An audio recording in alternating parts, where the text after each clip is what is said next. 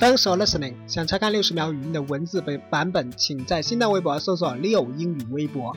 昨天我们提到 session 会议这个单词，其实还有很多意思哦，比如 study session。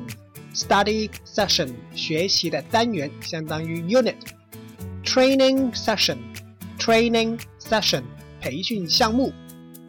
In session in session 在会议当中或者在上课。For example, this question will come forward at the next session.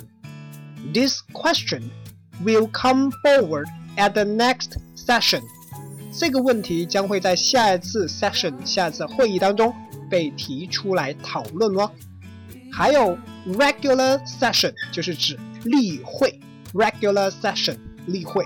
今天回复 regular 常规这个单词，一起来看文章。